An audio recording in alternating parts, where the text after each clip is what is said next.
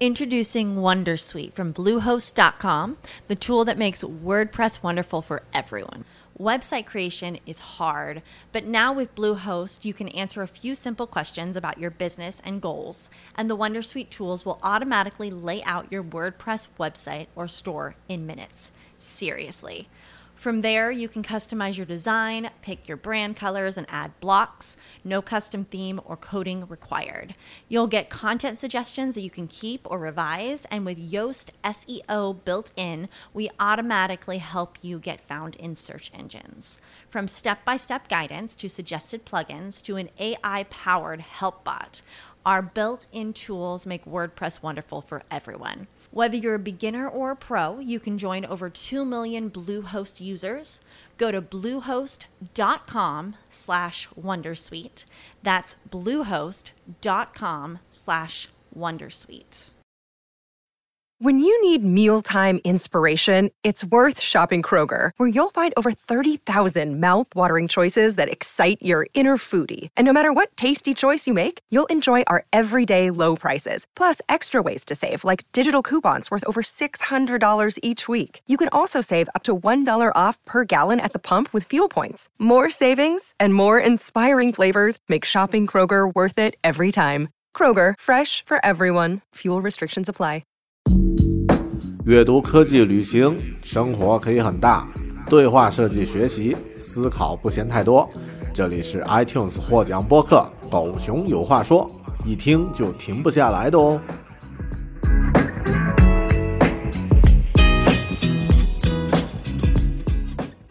All right，啊，大家好，我是大狗熊。刚刚看完了 WWDC 二零二零年的 Keynote 发布会。那么有一些感受出自于设计师的角度，因为这次发布会呢，发布了很多很多这个新的功能，甚至是一些硬件上的一些架构的变化。那么有很多其他的媒体和这个科技博主也会聊这些相关的话题。我呢，更想从这个设计师的角度聊一聊这次 WWDC 带给我们的一些。啊，一些启发，还有之后我们可以通过这次 WDC 学到一些什么东西，以及更好的设计一些产品。OK，呃，那么第一呢，第一个趋势就是 less is more，少就是多。其实这个趋势已经不是一个新的东西了。那么在几年前，甚至只在短短的那么七八年前啊，这个时间变化的实在是太快。在短短的几年前呢，大家还很习惯去搜索一些新鲜的软件、新鲜的 App，然后下载下来试用、发布、评论，然后呃会经常去寻找有哪些软件是刚刚出来的，别人也在用的，或者是呃价格有优惠的。但只过了那么几年，大家都进入到了一个 overwhelmed，就是已经被这些。海量的软件的选择冲淡了，那么最终我们选择的可能只有那么两三屏幕的这个软件。其实每天你常用的，按照数据统计呢，只有七个软件。这也带来了一个问题，就是如何找到有用的软件。那么这不是我们的问题，也是像 Apple、像这个 Google、像这样的一些大厂他们面对的问题。所以在这次 WWDC 上呢，推出了两个。主要的解决方案来解决这个问题，就是让帮助人们如何找到他们需要的软件。那么第一个呢是 App Library，那么这个呢就是在手机上我们查看具体的这个 App 的时候呢，会有一些 layout，然后会有一些重新组合成这个文件夹的形式，大家都看了就不用多说了。啊，这个方法当然很好，但我觉得它只是解决了一个啊，就是。iPhone 层面，或者是这个软件层面的一个应用的一个问题。那么另外一个呢，就是 Apple 学习了微信的小程序，那么推出了一个叫 Apple Clip，可以翻译为微呃苹果的小程序吗？反正我不知道怎么翻译啊。这就是 Apple Clip。那么也是一样的，在需要的那个场景呢，扫一个码，然后呢就可以实时的去使用那个软件。而且在使用的时候呢，因为 Apple 已经在提前布局的时候，啊，强制所有的 App 都需要用 Apple ID 来登录，用啊通过 Apple 来登录。那么这个强制其实可能就是为了这个 Apple Clip。Apple 的小程序来铺路的啊，战略上做的非常的厉害，呃，这样的一个方式当然很好，就是可以让我们，比如说你要去呃骑共享单车的时候，骑 scooter 的时候，扫一下码啊，OK 了就可以用了，然后就直接用 Apple Pay 支付，用完了以后也不用再去装那个软件，避免了装大量的软件，然后有。隐私泄露啊等等的这样的一些问题，那么是解决了一个软件过载的一个问题。那么对于开发者来说，当然这是一件好事儿啊，可以让开发者呢更好的去专心于，就是你的软件有更多的呃渠道可以让用户发现，那么是一个利好的。当然，如果说它是革命性的，我不觉得它有多么革命，因为这只是解决了一个入口的一个问题嘛。那么这个是第一个，就是少就是多。那么这个趋势其实我们可以学习，就是在你制作自己的产品、应用和内容的时候，要记住，现代的用户已经是被大量的信息、大量的软件、大量的功能砸的有点晕了。那么怎么能够通过减少不需要的干扰，让它更集中在你需要，就是更关键的那个核心的价值的？功能上的这一点是，不光是做产品、做设计的人，就是所有在生产内容的所有的知识工作者都应该考虑的一个问题。那么第二个呢，是第二个启发呢，是我们看到了一个 seamless user experience。那么这一点呢，是现代用户的一个需求，也是一样。一很多年以前，几年前我们没有这样的需求。比如说，我们在用一个。笔记本电脑打字的时候，不会想我我在这儿点一下复制，我需要在手机上马上粘贴出来和别人去用。但是在现在呢，通过因为这个科技发展，加上这个大家使用场景的。不断变化呢，这个功能就是这种需求出现了，就是无缝的衔接。我在这个设备上的操作，在那个设备上能够应用，甚至是我在这个设备上使用的一个外接设备，比如说我的这个耳机，那么也要在另外的一个设备上能够实时的去运用。这呢，体现出苹果它的一个生态圈的一个特点，所以。我就不再多说了，因为喜欢苹果的人都知道，苹果的生态圈就在于你使用它的一个产品就离不开了，所有的产品都得慢慢的去使用。嗯，但苹果这次呢提出了一些很有趣的解决方案，比如说它提出了一些在软件层面，在手机应用层面也是 seamless experience，比如说你在看视频的时候可以画中画。然后呢，就一边听着声音，一边呢可以继续去浏览、看日历呀，或者是这个呃通讯录里面打字呀，聊天软件里面聊天呀。这个功能其实很适合现代人，它会增加现代人的手机的使用习惯。所以这一点你会看出苹果作为一个。厂家的一个矛盾之处，一方面呢，它推出了很多功能，比如说它要这个 screen time，要控制你的这个使用时间，然后注意健康，甚至 Apple Watch 要教你怎么去好好的洗手。但另外一方面呢，像它的这样的一些设计呢，又强制大家去，或者说引诱大家去更多的去使用它的这个电子设备和产品。啊，这个是 seamless user experience，当然。最大的一个呃改变呢，就是增加了自己的这个苹果开始做自己的芯片，而且呢之后呢会逐渐把产品呢过渡到全部使用自家的芯片。那么这一点呢，呃有很多呃科技媒体会进一步的阐述，但不是我的专业范围，所以我就不多不多聊了。嗯，但是这一点我觉得可能会带来一个很有趣的一个感受，就是比如说当你的 Mac 操作系统可以使用 iOS 的软件，那么当这些硬件设备的界限逐渐模糊的时候，那么清晰的会是分分隔会是什么呢？比如说现在，如果你的笔记本电脑已经可以应用 iPhone 的这个软件的话，那么其实区别就只在于屏幕的显示尺寸、输入的方方式和使用的场景。这些变化而已。那么，更多的变化会有什么样的不一样的可能，所以我也很期待，不知道之后的未来会有什么样的发展。第三个啊，第三个我收获的一些东西呢，就是 design trends，特别是从这个设计呃 UI 设计角度，那么呃可以看到，就是新的拟物化已经成为一个已经回来的潮流。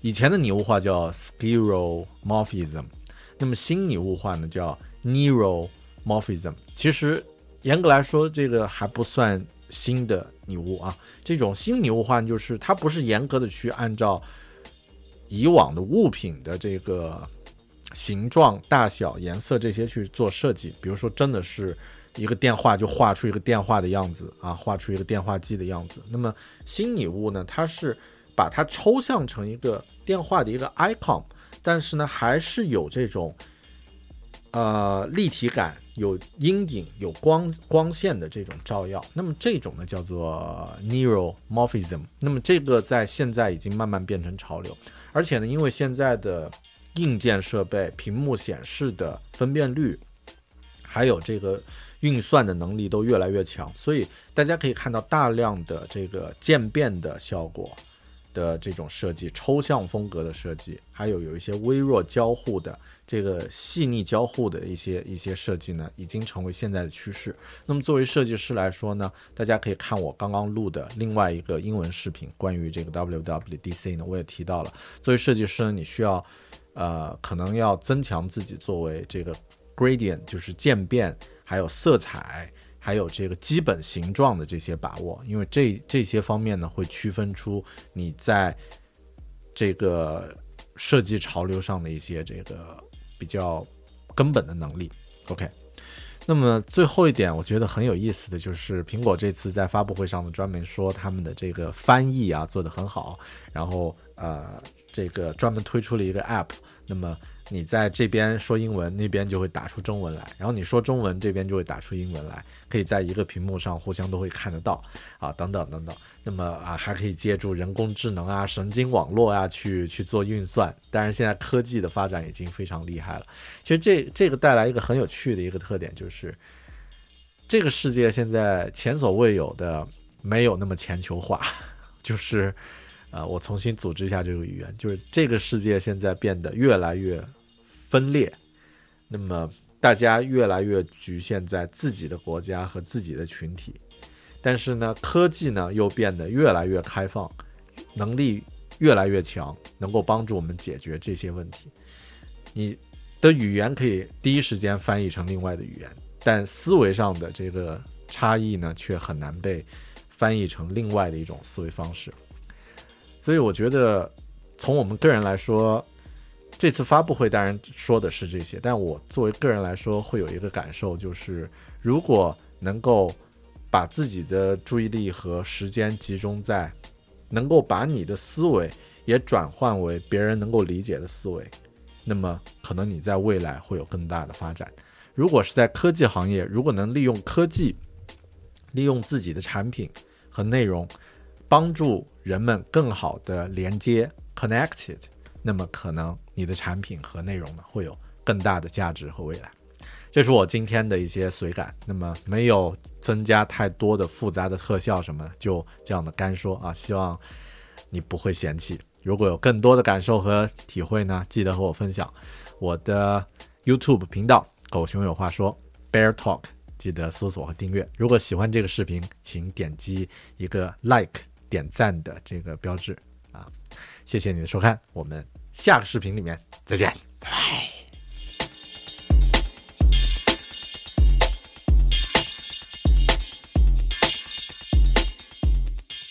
Hello guys, this is Bear. I just watched Apple's WWDC 2020 a few minutes ago. So this video is going to share of some of my takeaways as a UX and UI designer. So, yeah, let's start it.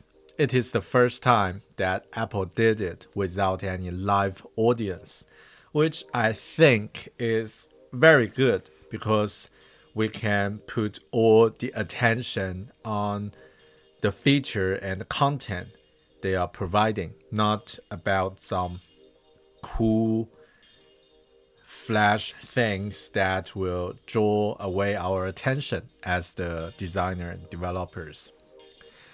So, a few takeaways that I got. The first one is less is more will become the main design problem we need to solve because in the current in the current stage when everyone gets used to our smartphone full of different apps we are just as a user lost our direction when we trying to use uh, the apps. Sometimes we even cannot find the right apps we're going to use. So which is why apple launch launches the app library as a solution and also they launched um, quite similar feature uh, quite similar concepts as WeChat micro program which they called Apple Clip.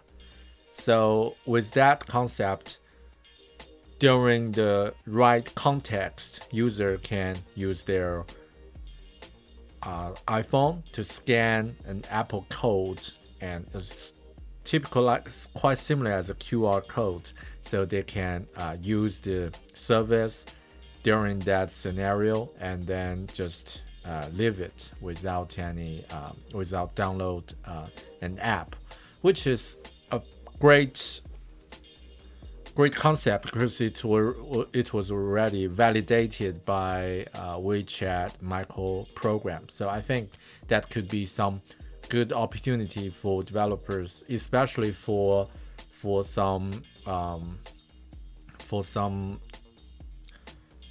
large or how to say that? Maybe small small and medium size of the business would be very benefited from from this feature. And also we can think it as a as a designer we can think it as a design challenge uh, the, the challenge that people cannot find the app they're going to use or they cannot find useful apps because there are endless apps. So how to solve it? So apple have two options mentioned during this uh, during this uh, WWDC keynote. One is the app library the other is apple clip. So probably we as a designer can have some more um, solutions later. And the other thing is seamless user experience. So before, I think a few years ago, maybe let's say five years ago, we are quite used to the concept that your devices is different from other uh, one device is different from the other. So the scenario, the context is totally different, and it's okay. It it was okay that they are not collaborate with each other. But now, like everyone get used to or just so get used to the concept that if I use something on my laptop, I should pick it up right away when I use my smartphone or when I use my tablet. It should be like the experience should be like a seamless experience. But it's really hard for the uh, the brand without an ecosystem, but it will be very easy for Apple to doing that. And that's why a lot of people start to use Apple's products will find it's hard to run away from them. Me as a good example. And I think uh, during this this keynote, Apple mentioned that seamless user experience, such as the picture-in-picture when you use iPhone, and and also like Siri will not interrupt with the whole uh, layout screen to to stop the the the uh, the app you're using, and also when you uh, when there's a phone calling, when there's a call, and there will be not uh, like a full screen interruption with the app you're using. So this is something that that can really help us to improve the uh, the seamless user experience. And also, one of the big announcement during this keynote is that Apple is going to release the uh, their own silicon, their own um, chip. So that's I think it's a big move, but we can see it like in a few years later, the result will become uh, obvious. But for now, I think doesn't matter for our like uh, normal users. Yeah, and the other thing it really makes me feel excited is about that Apple's Mac OS is going to available that for the users to use iOS apps in Mac I, uh, Mac OS system. So that could be like a big result because that reveals another question, another problem, or another interesting topic. So, laptop, tablet, and smartphone now, if they can all share the apps together, universal in all the platforms, which means the boundaries are really blurring. So it's like now it's just the size and the context and how to input or output the file that matters. But the other thing, like the equipment, like the, the device itself, doesn't matter. So that could lead us to a really interesting future and really looking forward to see what's going to happen next. And for from a designer's perspective, especially if you're doing some UI design, user interface design, there are some trends we can capture from this keynote. The first one is that we can see because the the performance of modern um, modern devices and technology are so good, which brings back something we cannot achieve in a few years ago. So now we can see a lot of gradient design and new neumorphism design is coming back. And also you can see a lot of soft shadows in different design in some icons or the user interface. There's uh, you can see some different depth and levels, which means that it could become a trend uh, it could become a trend in this year and the year com- the years coming. So I think if you're going to design some um, new product, probably can uh, develop some time, invest some time in in upskill your color palette and gradient uh, uh, theory. So that could be uh, one thing I will personally focus on for a while. And also, the other thing is that uh, type, type, typography should be simple and elegant as usual. And remember, less is more in this stage. So, as a designer, no matter you're a web designer or UI designer, you should have some UX mindset because you have to think from the customer, the users uh, point of view and try to solve their problems.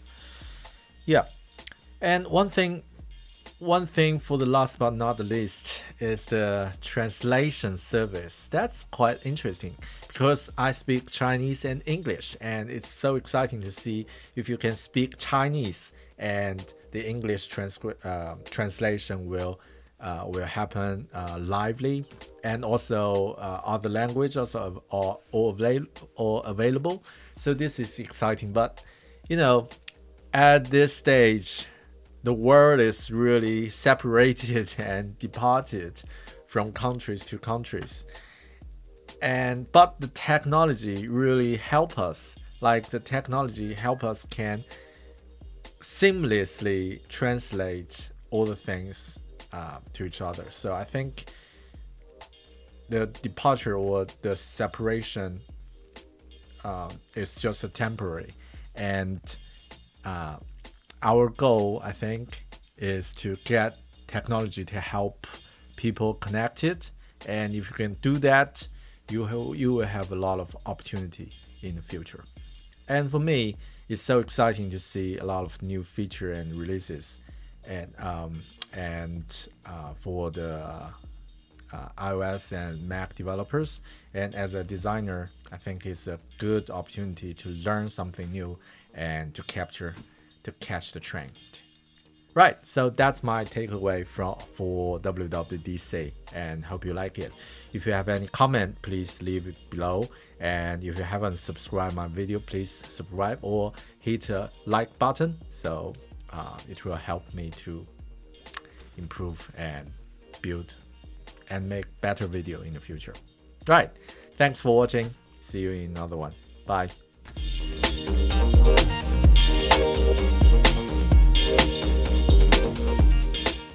When you visit Arizona, time is measured in moments, not minutes.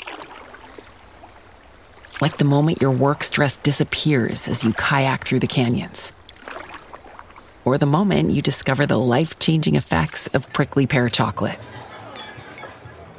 But nothing beats the moment you see the Grand Canyon for the very first time.